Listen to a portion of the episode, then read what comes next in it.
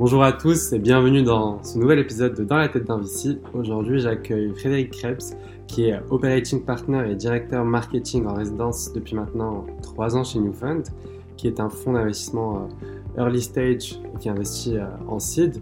Euh, bonjour Fred, comment tu vas? Bonjour à tous, bonjour Mehdi. Ouais, ça va très bien. Très heureux d'être avec toi ce soir. Pareil, euh, donc du coup, ce que je disais, c'est que tu étais operating partner de Newfund depuis 2015. Et justement, tu as un parcours assez atypique dans le sens où tu viens plutôt du monde du cinéma, une industrie dans laquelle tu as passé, euh, si je ne me trompe pas, 18 ans. Donc, tu as été euh, directeur général d'Allociné pendant 13 ans, directeur marketing chez Gaumont Pathé pendant 2 ans, et ensuite directeur marketing aussi chez la 20th Century Fox. Avant de justement revenir sur ton parcours, est-ce que tu peux présenter Newfund, la thèse d'investissement et les entreprises de son portfolio?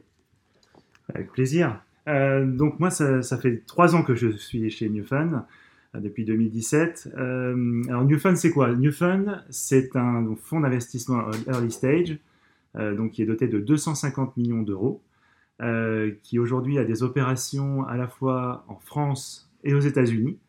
Euh, donc c'est ça, c'est déjà une première particularité en fait du fonds, hein, c'est qu'on a vraiment euh, deux, cerveaux, hein, un qui est basé ici à Paris et un autre qui est basé euh, donc à San Francisco, à Palo Alto, de façon spécifique. Et ça, et on fait des investissements aux US depuis 2014, d'accord? Et, on a un partenaire là-bas qui s'appelle Henri Dezay, qui moi j'aime bien, j'adore ce, bonhomme parce que il, vient de, Stanford, enfin il a fait Stanford, euh, il a monté euh, l'incubateur euh, Startix, donc l'incubateur maison de l'université américaine. et en fait, grâce à lui, on a un deal flow qui est juste énorme, puisqu'on a quasiment, quasiment tous les étudiants de Stanford qui montent leur, leur, boîte passent à un moment donné dans le bureau d'Henri. et c'est pour ça qu'aujourd'hui, il y a 40% du, deal flow en fait qui, qui, provient en fait de Stanford, euh, donc euh, chez, chez. Donc ça c'est assez, assez, fort. Euh, et donc on a vraiment ce prisme, on va dire américano-français ou franco-américain. D'ailleurs, ce qui est intéressant, c'est qu'il y a plus d'un tiers de, des, personnes en fait qui travaillent chez Newfund ont soit une ascendance américaine, soit ont passé leurs études aux États-Unis. donc ça a vraiment un, mix qui, qui, fonctionne extrêmement bien. Euh, donc il y a vraiment voilà, ce, premier, euh, premier axe international, on va dire, en tout cas transnational, transborder, comme on dit aussi. Euh. Et donc ce qui est intéressant, c'est que du coup, sur les 90 startups en portefeuille à l'heure actuelle, donc on a 90 startups actives, il y en a 36 qui sont aux États-Unis. D'accord? Donc ce qui est, ce qui est assez. en tout cas, nous, on est assez fiers de ce chiffre-là. Et l'autre point donc euh, du coup que, je voulais souligner, c'est que euh, Newfund en fait n'a pas de thèse d'investissement verticale euh, puisqu'on est présent sur une quinzaine de secteurs différents. Donc c'est-à-dire que les 90 startups qu'on a en portefeuille sont présentes sur, donc, sur plus de 15 secteurs différents. Donc j'aime bien citer moi souvent les extrêmes. donc souvent on, euh, je parle d'un investissement qu'on a pu faire dans Paymium, qui est, une startup spécialisée dans les crypto-monnaies. C'est un exchange de crypto-monnaies. Et à l'opposé du spectre, euh, on va investir euh, dans une startup qui s'appelle Tiwal, par exemple, et qui fabrique des, bateaux gonflables, donc des dériveurs gonflables, et ce qui, était complètement nouveau quand on a commencé à s'y mettre. Et quand on voit aujourd'hui que euh, bah, bah, post-confinement, les Français se sont rués en tout cas sur, les, sur ce type d'engin, euh, bah, du coup, voilà, on, est, on a vraiment entre, entre Tiwal et, Penium, vraiment tout le spectre en fait de, de, secteurs qui est, qui est représenté. Mais je parlerai de façon plus, plus précise de certaines de nos boîtes euh, plus tard, peut-être. Justement, ce que je trouve atypique chez toi, c'est que justement, tu, tu, viens du milieu du, cinéma, tu, tu, me disais en off, quand tu étais petit, quand tu avais 14 ans, tu regardais 2-3 films par semaine, tu as voulu être producteur et tu as passé 18 ans dans l'industrie du cinéma. Est-ce qu'on peut justement passer un moment à parler de toi, de ton parcours, de qu'est-ce qui fait qu'aujourd'hui tu es chez Newfund Eh ben, ok, ben c'est parti. non, non, mais tu as raison. Euh, c'est vrai qu'avant d'arriver en fait chez Newfund, euh, il s'est passé quand même pas mal de choses.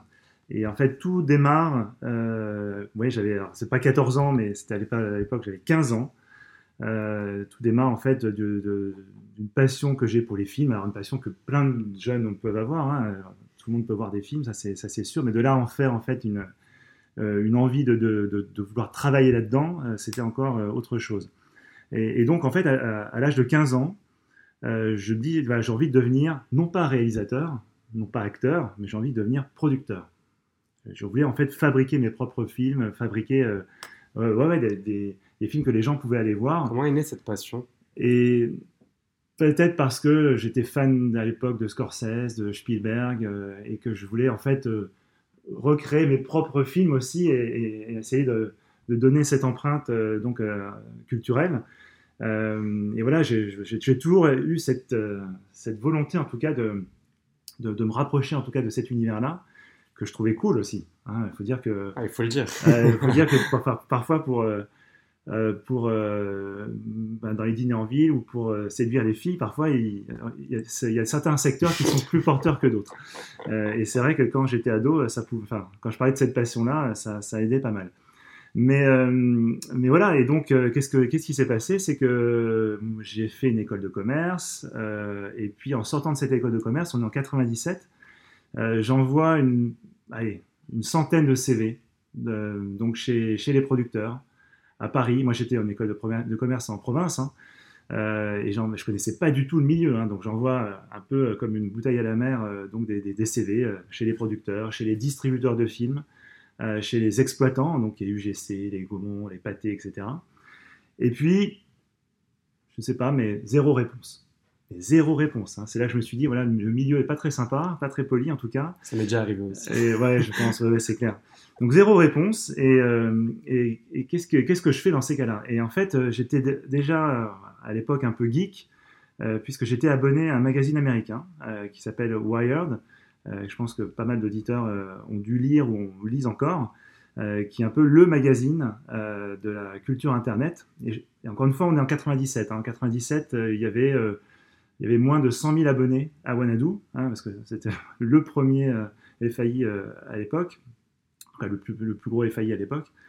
Et, et, en fait, Wired titrait à un moment donné sur sa couverture Hollywood 2.0, comment Internet révolutionner le cinéma. Exactement. Comment Internet va révolutionner le cinéma. Et en fait, je me suis dit, voilà, si j'arrive pas à rentrer par la grande porte, je vais rentrer par la petite. Et en fait, j'ai tout misé là-dessus. Euh, et en fait, ce que j'ai, ce fait, c'est que j'ai essayé de trouver un, un job euh, en, relation avec Internet. Et euh, donc, du coup, je suis arrivé chez, chez France Télécom, justement, qui montait une, bah, une start-up interne sur le paiement électronique. et puis, j'ai fait mes classes. J'ai appris ce que c'était. D'ailleurs, j'ai même un peu menti d'ailleurs lors de mon premier, mon premier entretien. J'ai dit que j'étais webmaster. En fait, je n'étais pas du tout. Et j'ai appris l'HTML en, un week-end avec deux bouquins. Et, donc, j'ai pu me présenter correctement et faire, mon taf comme il fallait, en tout cas chez, dans cette, dans cette start-up qui s'appelait Télécommerce. Voilà, c'est des vieux souvenirs, tout ça. Et il y avait une super ambiance d'ailleurs dans cette, dans cette boîte. Et euh, d'ailleurs, je remercie au passage, si elle m'écoute, Isabelle Moins, euh, qui m'a donné mon, justement cette opportunité. C'est elle qui m'a fait confiance le premier dans, dans ma carrière. Et, euh, et, voilà, donc je fais mes, classes en fait internet là-dedans. J'apprends le métier, je deviens responsable marketing internet dans cette, dans cette startup interne à France Télécom. Et puis en début 2000, je vois une annonce passer sur mon site internet favori, qui était à l'époque Allociné. Et je vois une annonce comme quoi ils recherchaient un, responsable marketing euh, pour euh, développer en fait l'audience du site internet euh, d'allociné.fr qui venait juste de se lancer. Il faut savoir que Allociné est né en 93 et le site web que tout le monde connaît aujourd'hui est né fin 97, début 98. Donc début 2000, on est début 2000, il y avait à peine ouais, peut-être 800 000, 800 000 utilisateurs, visiteurs uniques en fait sur, sur Allociné. Et donc les deux fondateurs, Jean-David Blanc et Patrick Holzman, recherchaient euh, donc quelqu'un pour essayer de mettre un peu d'énergie dans tout ça. Et je crois que j'ai passé mon entretien le plus rapide de toute ma vie, puisque l'entretien a, duré 30 minutes. Et au bout des 30 minutes, ils m'ont dit, allez, tu viens, tu viens avec nous et, et on va faire quelque chose de, super ensemble. Et, voilà, et puis c'était parti comme ça. Et moi, dans ma tête, mhm. à ce moment-là, euh, j'imaginais rester 2-3 ans j'imaginais rester 2-3 ans pour faire mon carnet d'adresses et puis rebasculer côté prod. Ce que tu voulais faire à la base. C'est ce que je voulais faire à la base. Et, et en fait, ce qui s'est passé, c'est que les, ben, au lieu de rester 2-3 ans, je suis resté 13 ans au total. Et, si je reviens en 2000, euh, donc je, voilà, je, commence un petit peu donc, à, mettre un peu d'énergie dans, dans le marketing d'Allociné. J'apprends plein de trucs grâce à Jean-David et, Patrick. Euh, j'apprends vraiment le métier pour, ce que, pour, le, quart d'heure. Euh, mais janvier 2001, euh, Jean-David et Patrick revendent Allociné à Cananu Media Vivendi à ce moment-là. Et, puis voilà, et, et vie s'en vont. Et donc là, il y avait le choix entre est-ce qu'il faut rester dans la maison, ou au contraire, il faut partir parce que euh, Vivendi, ben, c'est plus les fondateurs et du coup, c'est plus du tout le même trip. Et en fait, moi, je décide de rester. Je décide de rester hum, parce que finalement, je, trouvais quand même un certain kiff à faire ce que je faisais, parce que c'était vraiment euh, à mi-chemin entre ben, ma passion qui était le cinéma et euh, Internet qui était ma nouvelle passion. Et c'était vraiment là où il fallait être. Tu faisais quoi exactement chez Allociné? Et responsable marketing internet. Euh, donc ça veut dire quoi? Ça veut dire monter des partenariats. Euh, ben, c'est simple. Hein, en 2000, j'ai monté pas loin de 70 partenariats différents, euh, qui étaient en fait de, placer du Allociné dans tous les portails. je ne sais pas si ça veut dire. Enfin, pour les plus anciens d'entre nous, on va parler de Spray, on va parler de d'Oreca, on va parler de vis-à-vis. enfin toutes ces vieilles marques qui ah, n'existent non plus, aujourd'hui. Ça me dit rien du tout. évidemment, évidemment. Mais voilà, tous, tous, ces partenaires qui ont fait que euh, Allociné était présent sur quasiment tous les portails où il fallait être à ce moment-là. Euh, et, et c'est comme ça qu'on a, on a développé l'audience extrêmement rapidement. Euh, donc je reviendrai là-dessus, mais, mais ce, que, ce que je voulais dire, c'est que heureusement qu'on était en fait chez Vivendi parce que très vite, il y a eu la bulle Internet qui a explosé. Début des années 2000. Début des années 2000. Et si euh, on n'avait pas été au chaud, en fait, chez Vivendi, euh, je pense qu'Allociné n'aurait pas pu survivre. Pourquoi? Ben, C'est assez simple. En 2003, je fais un fast forward là. En 2003, euh, Allociné, ça fait 6 millions d'euros de chiffre d'affaires et ça fait 7 millions de pertes. D'accord? Et là, qu'est-ce qui se passe? Jean-Marie Messier, euh, donc, euh, tu connais Jean-Marie Messier? Bien sûr. Voilà. Jean-Marie Messier donc, euh, bah, se fait sortir de Vivendi et se fait remplacer par Jean-René Fourtou, qui décide de se séparer de tous les actifs Internet, donc, dont Allociné faisait partie.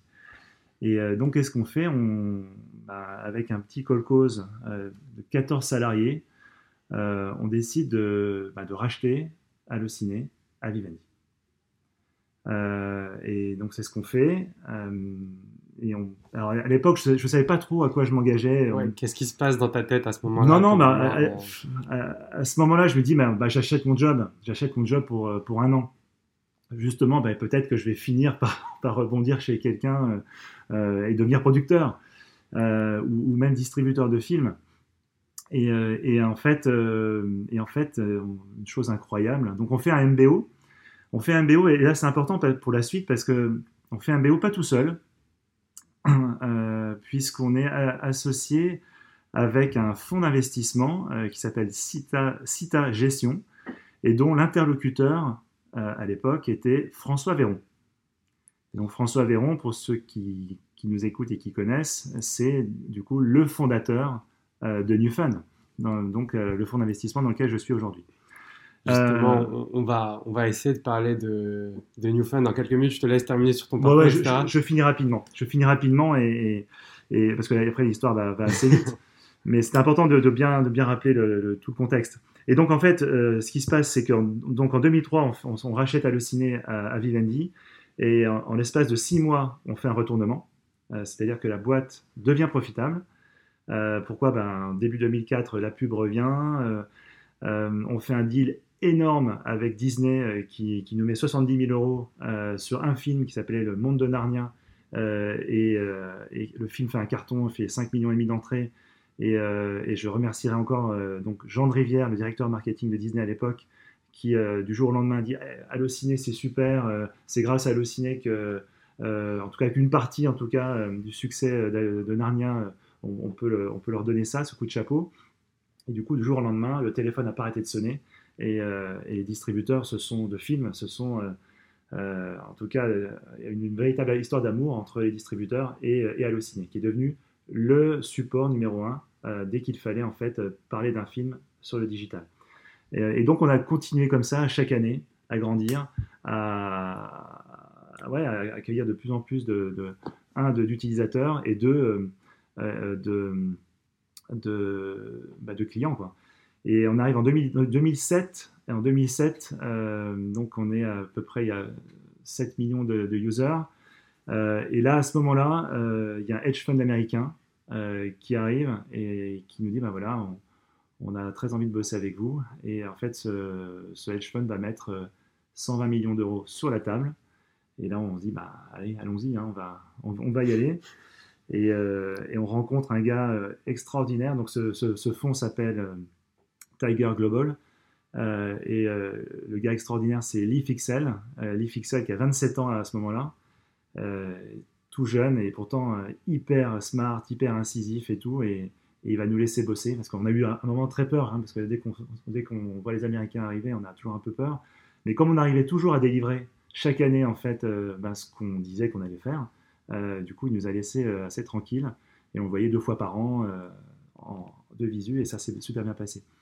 et après voilà, ça a continué comme ça et là-dessus moi je deviens directeur marketing, directeur commercial, je, je, cumule les deux fonctions. je passe directeur général à un moment donné. Euh, et, à un moment donné, ben, ça devient de plus en plus dur parce que de délivrer toujours euh, les plus 20%, les plus 30% de croissance chaque année, ça devient toujours un peu plus compliqué. Euh, et à un moment donné, il faut quand même revendre à nouveau.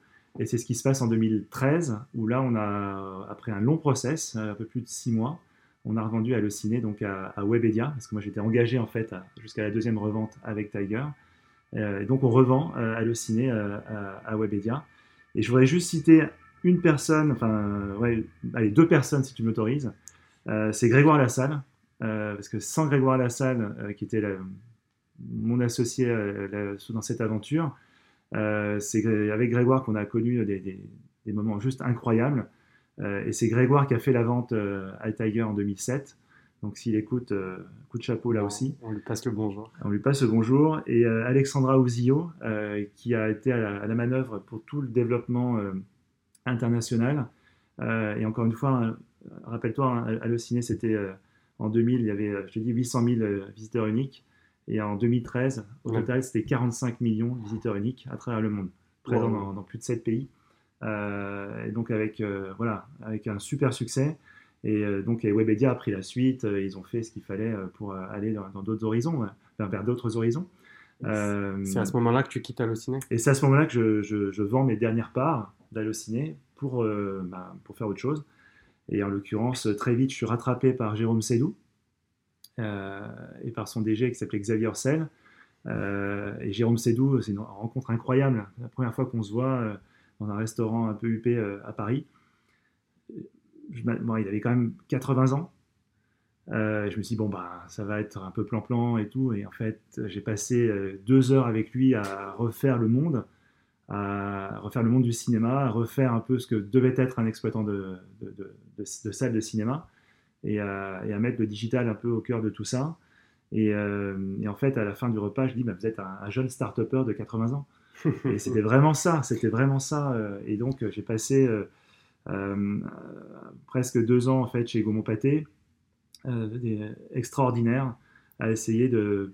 Donc, j'étais à la tête du marketing des salles, euh, donc à, 60, à l'époque, il y avait 70 salles de cinéma, euh, à essayer justement de, mettre plus de digital dans l'expérience du, spectateur. Euh, faire en sorte, bah, à l'époque, on avait une, application qu'on a, a tout refaite. Et à l'époque, il y avait, je, crois, il y avait 12% de personnes qui achetaient leur place de cinéma en fait à travers leur, leur mobile ou en tout cas en digital. trois ans plus tard, il y, avait, je crois, 19% de, personnes et aujourd'hui, je crois, d'après mes dernières stats, ils sont pas loin de 40%, voire euh, en ce moment, 50% à, passer en digital euh, pour, pour leur ticket de cinéma. Donc on, voit là aussi, en fait, des, grandes maisons, des, vieilles maisons. Hein. Il faut savoir que Gaumont Pâté, c'est plus que centenaire. donc se transformer et, devenir. et en être acteur surtout. Exactement, et en être acteur, exactement. mais voilà, et donc tout ça derrière ça, moi, ce qui m'intéressait, c'est quand même de me rapprocher du film.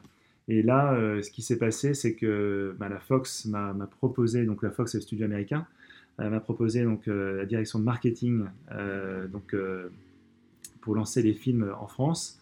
Euh, et donc, ce que j'ai fait avec bonheur euh, pendant, euh, pendant un, an, un peu plus d'un an et demi, avec une équipe incroyable que je salue au, passage à nouveau. Mais à t'écouter, tu as dû avoir ces 15 dernières années ou ces 20 dernières années, mais des expériences tellement enrichissantes, tellement passionnantes. Bah oui, alors, alors, quelque part, ça nous éloigne peut-être du monde des VC, mais, mais en fait, je vais retomber sur mes pattes, vous allez voir, parce que, tu vas voir, parce que derrière tout ça, effectivement, il y a eu énormément d'expériences de, différentes. Hein, entre Allociné, qui était toute petite start-up quand je suis arrivé, à un peu euh, la, grande maison euh, avec 45 millions de, visiteurs uniques par mois. Euh, on, a, on, a, expérimenté tellement de choses en fait sur, ces, sur ces 13 ans. typiquement, euh, début, je reviens quand même là-dessus, mais début 2001, euh, on mise tout en fait sur, euh, sur Google. C'est-à-dire que on a été, je pense, un des premiers sites à imaginer que on devait être ultra lisible par, par Google pour pouvoir justement être haut dans les rankings. et je me rappelle, moi j'avais refusé à ce moment-là d'être de suivre la mode euh, des sites en flash. Alors ça, ça va pas dire grand-chose peut-être, mais... Mais je te laisse m'expliquer. Voilà, mais sites en flash, c'était une technologie qui m'avait, j'avoue, un peu, un peu pourrie, mais qui faisait des sites très jolis avec des belles animations, euh, qui, qui, étaient très sympa à voir, mais très sympa à voir une fois, et surtout qui étaient des... qui ralentissaient énormément tous les sites. Et, nous, euh, on, était un site très sobre, très, très germanique dans l'approche, où on présentait les listes de films, etc. Et je me rappelle, il y avait des, des journalistes qui m'appelaient et qui me disaient, mais le ciné, ça va jamais tenir. Euh, vous n'avez pas passé euh, euh, sur la techno en flash et tout. c'est pas beau, etc. Et je dis, mais non, mais c'est pas ça que les gens veulent. les gens veulent, c'est des choses qui vont vite, des choses qui, sont extrêmement faciles à utiliser. Utilitariste aussi, utile facilement. voilà, utilisable très facilement. Et encore aujourd'hui, c'est ce qu'on fait avec nos, nos startups. En fait, euh, Justement, on va, on va arriver, à, ce moment-là. Parce que...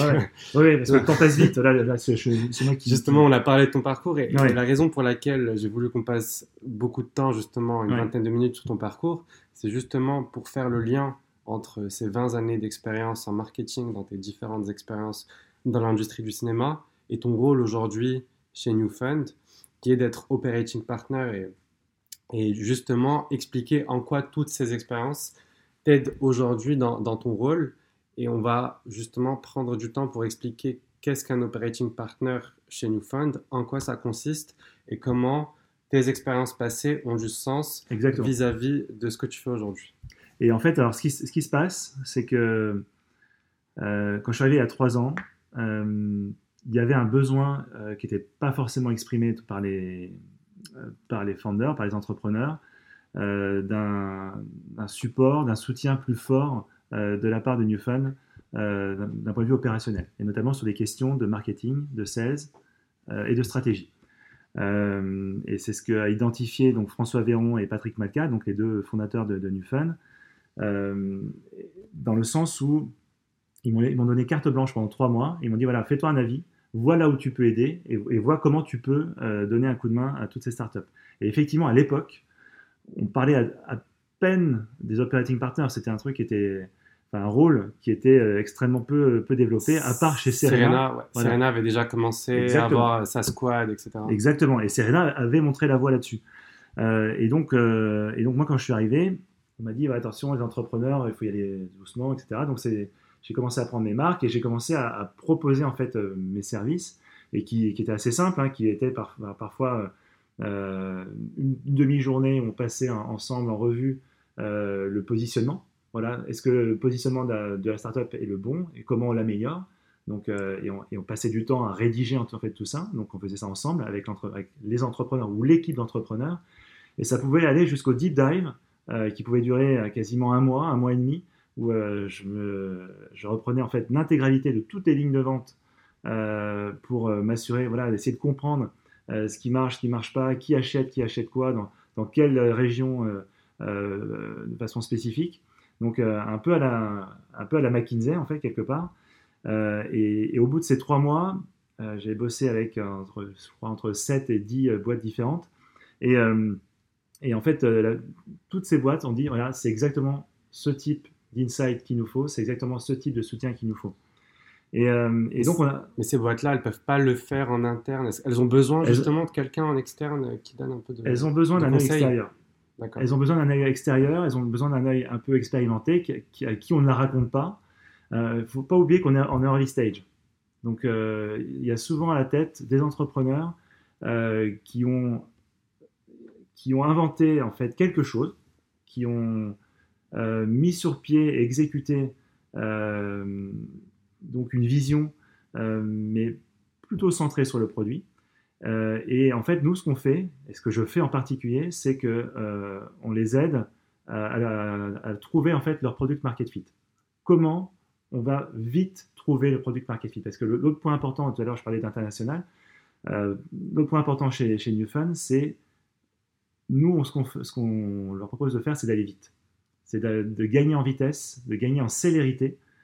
Euh, et c'est ça qui, je pense, fait la différence aussi dans un fonds euh, comme Newfund. Surtout quand on est en seed et que l'argent qu'on a, il est euh, là pour 12, 18 mois et qu'on n'a pas le temps que l'horloge tourne, etc. Il faut aller vite. Exactement.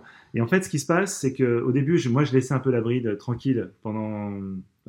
Imagine-toi, le, closing se fait tel mois. Et on laissait un peu la bride parce qu'il nous proposait en fait un, un plan marketing. Et pendant six mois, on regardait un petit peu, mais sans trop euh, être présent. Euh, et puis en fait, très vite, on se rend compte qu'au bout de six mois, bah, on n'était pas tout à fait orienté dans la, bonne façon.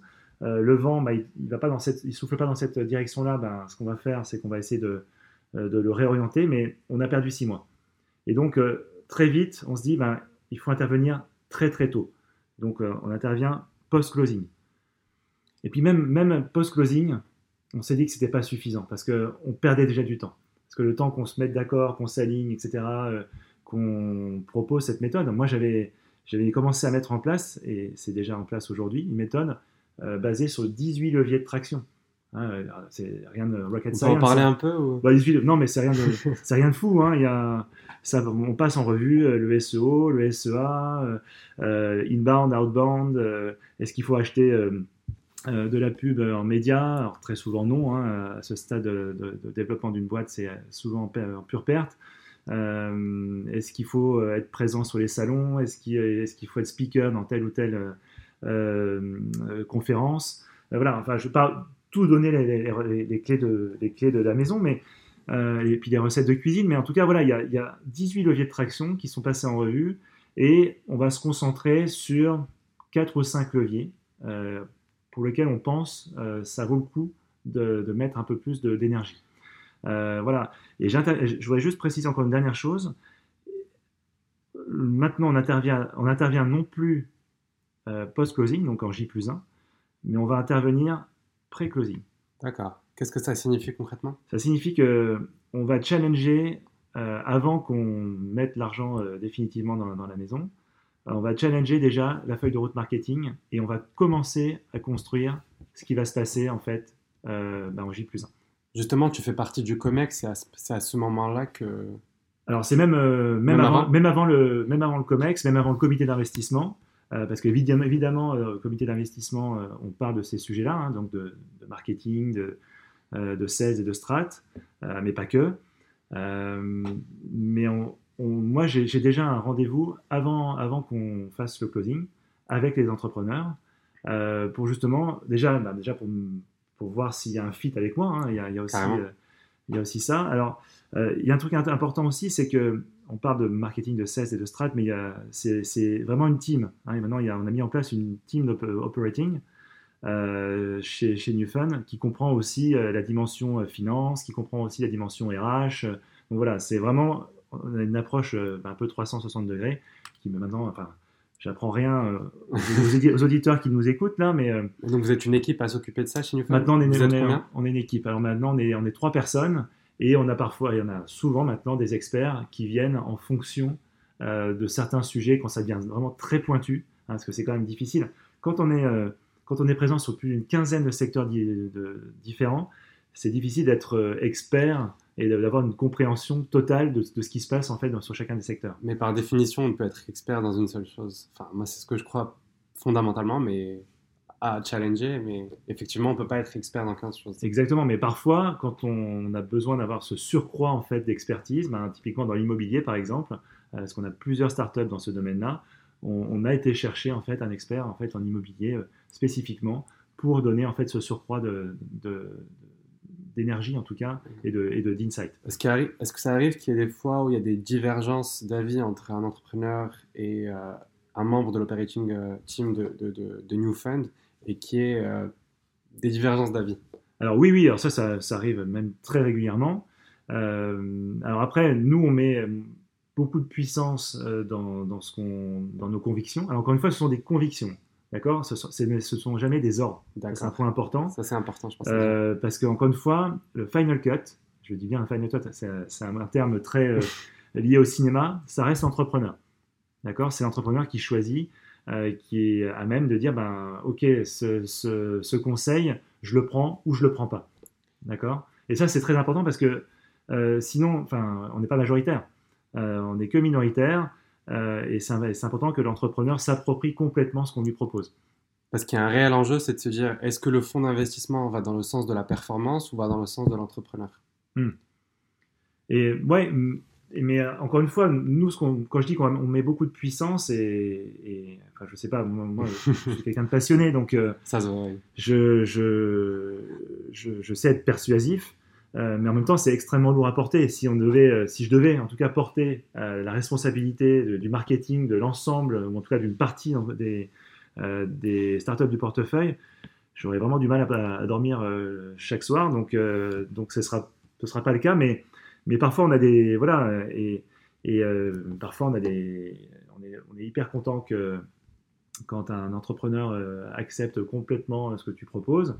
Et puis parfois, tu es un peu déçu, bah oui, bah, il prend la moitié ou il prend rien du tout, ça, ça m'arrive, alors on est déçu, mais après, mais c'est pas grave, c'est le jeu. Mais tu sens euh, réellement que tu apportes de la valeur aux personnes que tu conseilles? Ben, ouais, en tout cas, un éclairage. Un éclairage. Un éclairage. J'ai dit, voilà, voilà ce qui existe, voilà ce que moi je ferais si j'étais à ta place. Maintenant, voilà, je suis, je suis pas à ta place et, tu, c'est à toi de, à toi de jouer là, dessus Et, euh, et, voilà, et j'ose espérer, en tout cas, euh, j'ai quand même le sentiment que la plupart des entrepreneurs sont plutôt euh, ravis de me voir, de nous voir débarquer.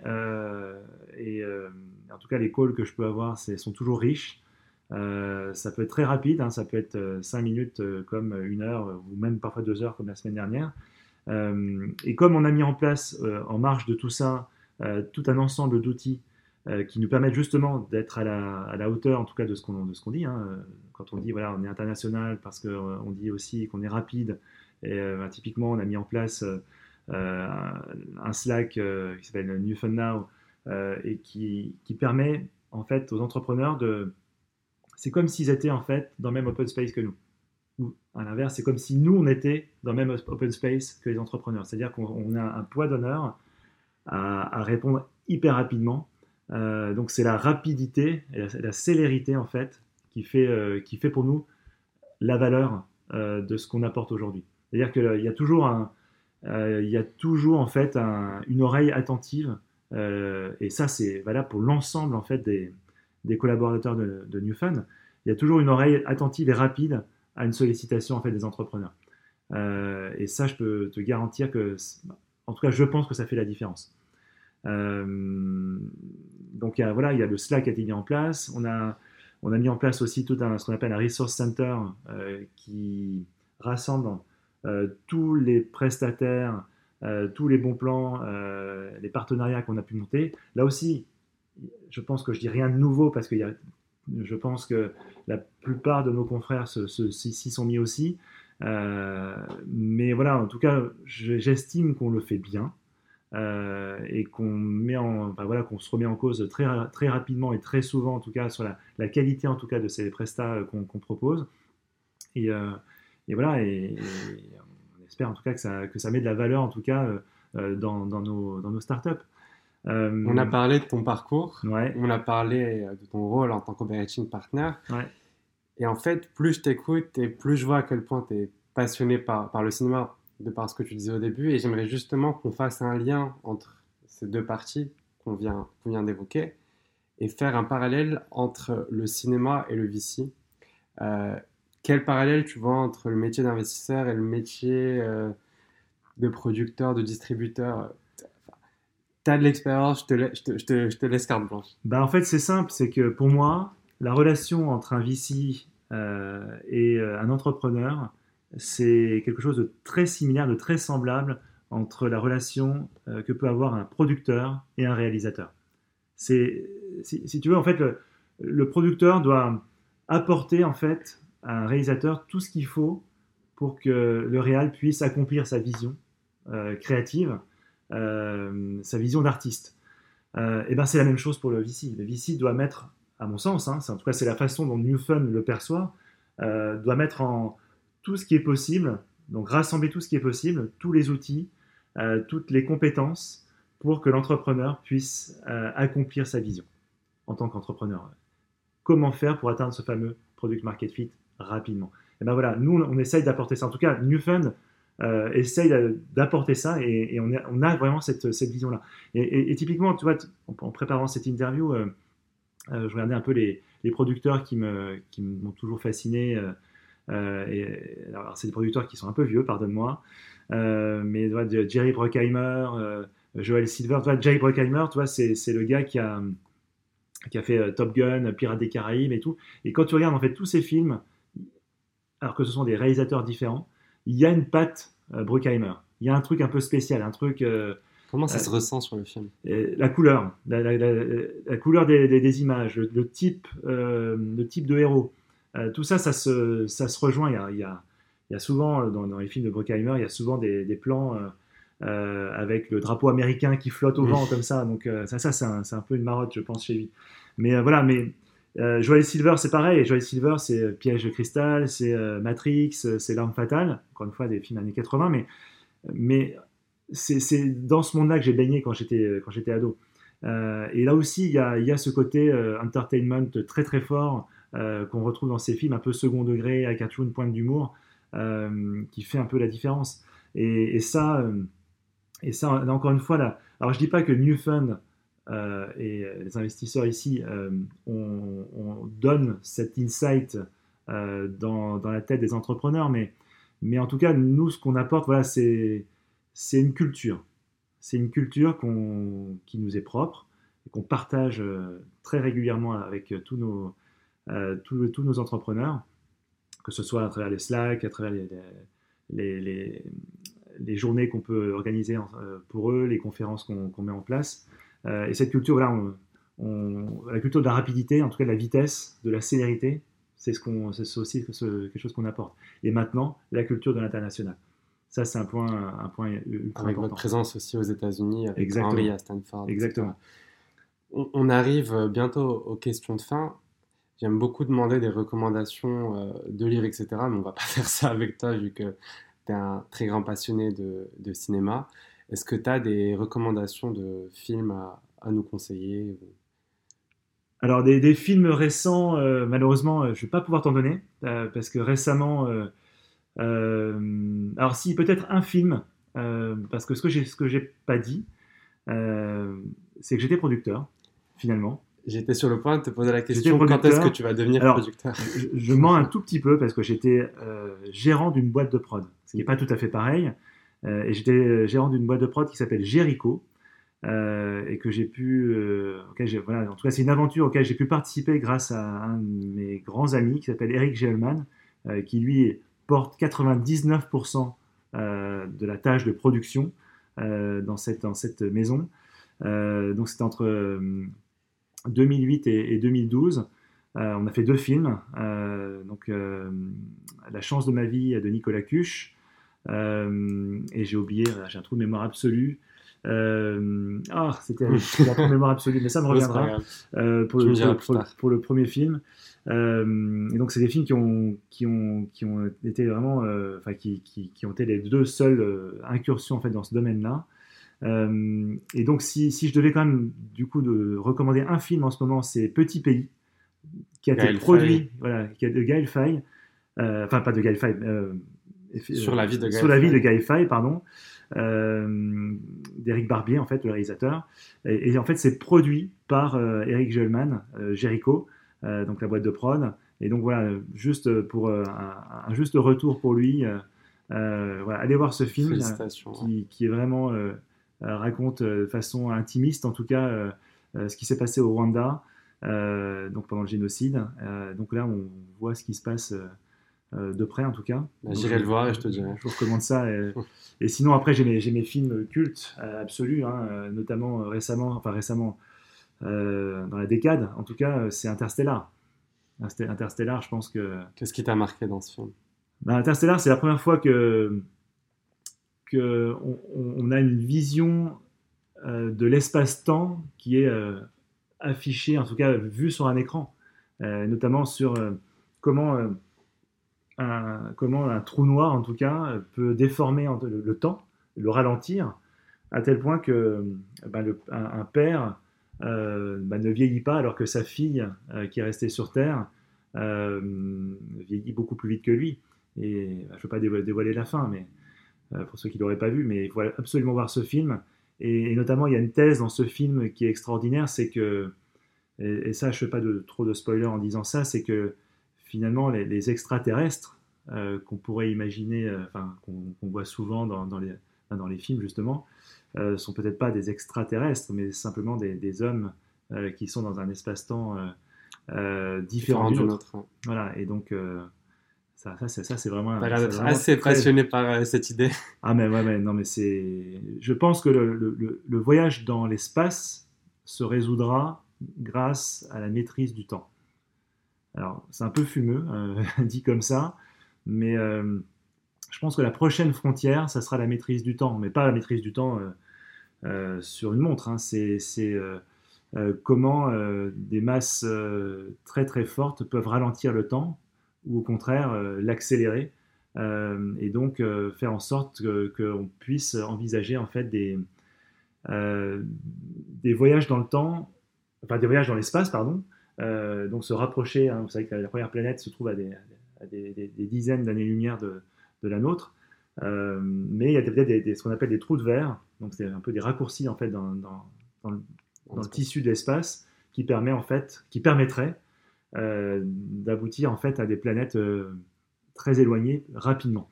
Donc, si je comprends bien, ton prochain film sera sur ça. Ah, ce serait chouette. ce serait très, très, très chouette. Mais bon, il y a quand même d'abord l'expérience euh, Vici euh, qu'il faut quand même que j'aboutisse. et après, on verra si, si on pourra coupler à la fois l'investissement et, et, et, le monde du cinéma. Peut-être, on verra.